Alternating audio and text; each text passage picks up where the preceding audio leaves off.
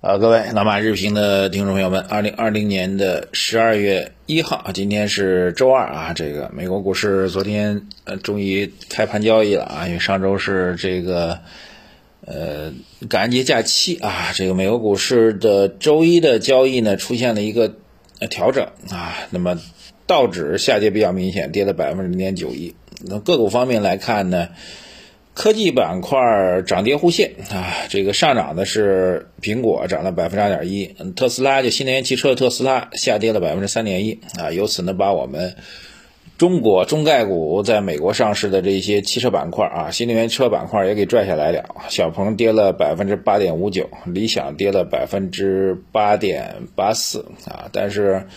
最近媒体焦点关注的蛋壳公寓又涨了百分之九点多，然后美股当中最吸引人的就是莫德纳啊，这个莫德纳最新的公布数据显示呢，它的候选疫苗就是新冠疫苗啊，预防新冠有效率达到了百分之九十四，对新冠肺炎的重症的有效率达到百分之一百啊，它应该是在就昨天晚上咱睡觉的时候已经向美国 FDA 这个提交申请了。而且应该是同步的向欧洲提交了申请啊，那么预计今年就将会有两千万支新冠疫苗在美国上市，很快就可以发货。昨天，所以昨天这莫德纳呢，这个涨了百分之二十，刷新股价的历史新高啊。所以其实昨天消息啊，这个真的挺凌乱的。我大概给您数一数啊，这个首先从这个传闻上来讲啊，这个深圳一度传出来。说从明年，明年就下个月开始了啊，就只有一个月就明年了啊。从明年，也就是下个月开始呢，要征房产税。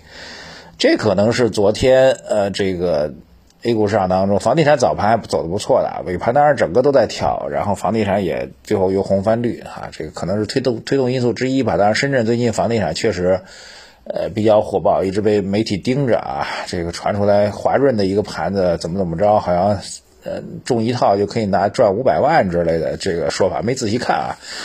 但是呢，这是房地产，所以说甚至有可能出房地房产税哈。当然，后来收盘之后，官方已经把它给否了，这是当然传闻嘛。呃，还有这个收盘之后，一行两会的领导也发了言啊，这个提高了。提到的类似于提高直接融资比重啊，呃，类似于提到的房地产是目前中国金融体系稳定最大的灰犀牛啊，灰犀牛本身是风险啊，只是它讲的是能看得到的、能够预期到的风险。啊，这个一旦爆发的话，危险很大的一个风险是这样叫灰犀牛啊，黑天鹅是指没有预期到的哈，也在刷屏吧。还有就是昨天啊，这个到收盘之后啊，这个外交部门回应说，美方有可能会对我们的中海油和中芯国际啊再度进行拉黑的措施啊，说他们涉及到军工的业务，这个我们当然官方也做了强烈反对的回应了。这就是这个特朗普即将离开白宫的特朗普依然是在搞事情啊，就各种事情交织在一块儿吧。昨天的消息面其实还真的。挺多，挺杂乱的啊！再叠加上昨天白天的这个宏观方面消息，PMI 是好的啊，好预期。央行的意料之外的又进行了货币的投放啊，投放了两千亿的麻辣粉 MLF 啊，这也比较意外啊。总之吧，昨天这个再叠加上昨天盘面的这个波动，昨儿盘面的就更有意思了啊。这个昨天最流行的一句话就是：哎，牛市仿佛就在午饭前啊！这是昨天最流行的事情。因为昨天早盘的时候。宛若大牛是要出来了啊！这个银行、地产、保险联袂在那冲关，然后下午之后吭哧吭哧吭哧，您甭说这个冲高回落了，直接由红翻绿了啊！从大涨变成了下跌！这个确实也是挺伤害人的啊！然后昨天晚上收盘的时候，就三点钟收盘的时候，又叠加了 MSCI 调整这个成分股的消息，所以一些个股又出现了异动啊！所以昨儿这一天这消息真的是乱成一锅粥啊！讲完了。啊，好，接下来是我们真正要跟你讲的哈。第一个，其实短期波动啊，短期的市场的波动或者涨跌啊，严格来讲，在价值投资者眼中呢，根本就不用关心它啊。我因为每天必须得给大家做这日播的节目，所以吭哧吭哧给大家看啊。另外一个呢，当然我是做新闻出身的，所以一些新闻的。背后的深意啊，比如 PMI 这数据出来了，到底是好还是坏啊？央行搞这个 MLF 啊，这个为什么突然会搞啊？怎么叫突然会搞等等，需要给大家解读清楚。这确实是我的工作，所以我每天必须要关注新闻，关注市场的一个变化，更多的是要服务大家哈。呃，实际上从价值投资角度来讲，长期投资角度来讲，这个短期的市场波动呢，根本就不用关注它啊，这是第一个。第二个，如果短期市场的消息不用去关注它的话，那从昨天的由升到跌，我们能够得到什么样的结论呢？我觉得无外乎这么几个点啊。这个首先大的逻辑并没有改变啊，首先大逻辑并没有改变啊，这个低估值的。特别是明显低估值的板块，最终走向高估啊，不能叫高估吧，走向均值，走向合理价格，我觉得这是必然的事情啊。这股市就是几十年、上百年，你看美国两百年，它都是这样的历史，对，所以这是一个必然的结果。那所谓那所谓低，目前还低估的还包括谁呢？虽然昨天地产被点名了，但地产显然是目前被低估的。啊，这个虽然恒生昨天带头大跌的，恒生大跌把 A 股带下来，但恒生现在再跌下来，这市场又低估了。其实给您挺好的一个买点啊。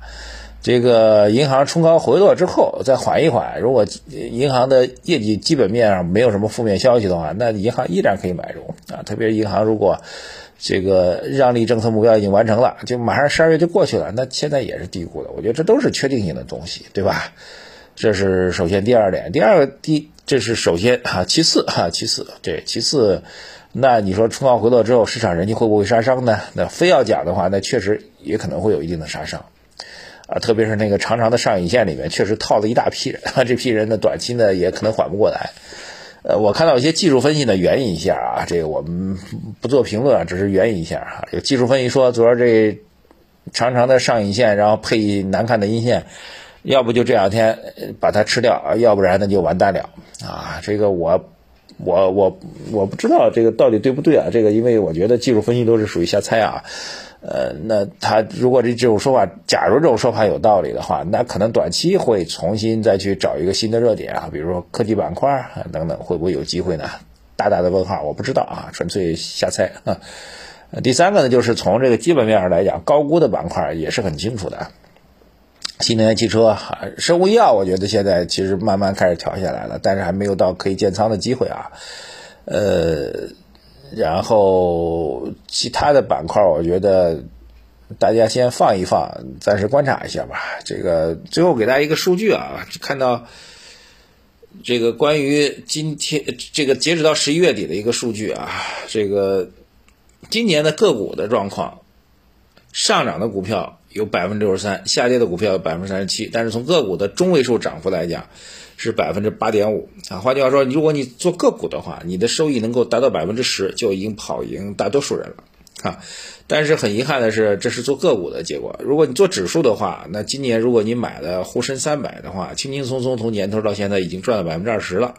你买了创业板指数的话，轻轻松松从年头到现在已经赚了百分之四十六了。那各位的到十一月底的收益是多少呢？如果如果您的数据没有跑赢指数的话，说明您做个股还不如去做简单的做大类组合的配置。如果您连个股都没跑赢，百分之八的收益都没有，那觉得我觉得您真的需要认真认真真去反思大家了啊！所以还是回到我们的投资逻辑来当中来吧，做好组合啊，获得一个稳健的长期的收益回报啊，这才是最好的方法。换句话说，当各位在天天听我们的消息的时候。内容的时候，不妨也认真思考一下，我们投资的目的是什么？投资的目的是赚钱，还是每天就是盯那四个小时盘找个乐子？这其实是不同的目标。很多人说我投资目的当然赚钱了，但其实更多的人是真正的目的是盯那四个小时盘找个乐子。您到底是个什么样的人呢？有一个预告来送给大家啊，那就是下周呢，我会和一位好朋友啊，一位拥有中国、美国两国律师执照、专注移民法十余年的律师马宁先生进行一次音频对谈。比如对大家最近非常关心的啊，拜登当选美国总统之后啊，包括今年特殊的局势造成的所谓逆全球化的问题啊，以及到我们和我们生活息息相关的子女留学呀、职业规划呀、全球家庭资产配置等等问题。进行相关的讨论，大家有什么想要了解内容，都可以在公众号后台留言给我们啊，我们的编辑组会精选大家的问题，到现场的时候会援引大家问题向马宁律师进行提问，欢迎大家踊跃留言。好，今天就先聊到这里，关注我们的投资组合微信公众号“财经马红漫”，首页对话框留言区输入二零二零八八就可以获取。再搞明白的话，每天的公号的三条或者四条都会有相关内容推送给大家，务必去学习。改变自己的投资理念，就从今天做起。谢谢大家，再见。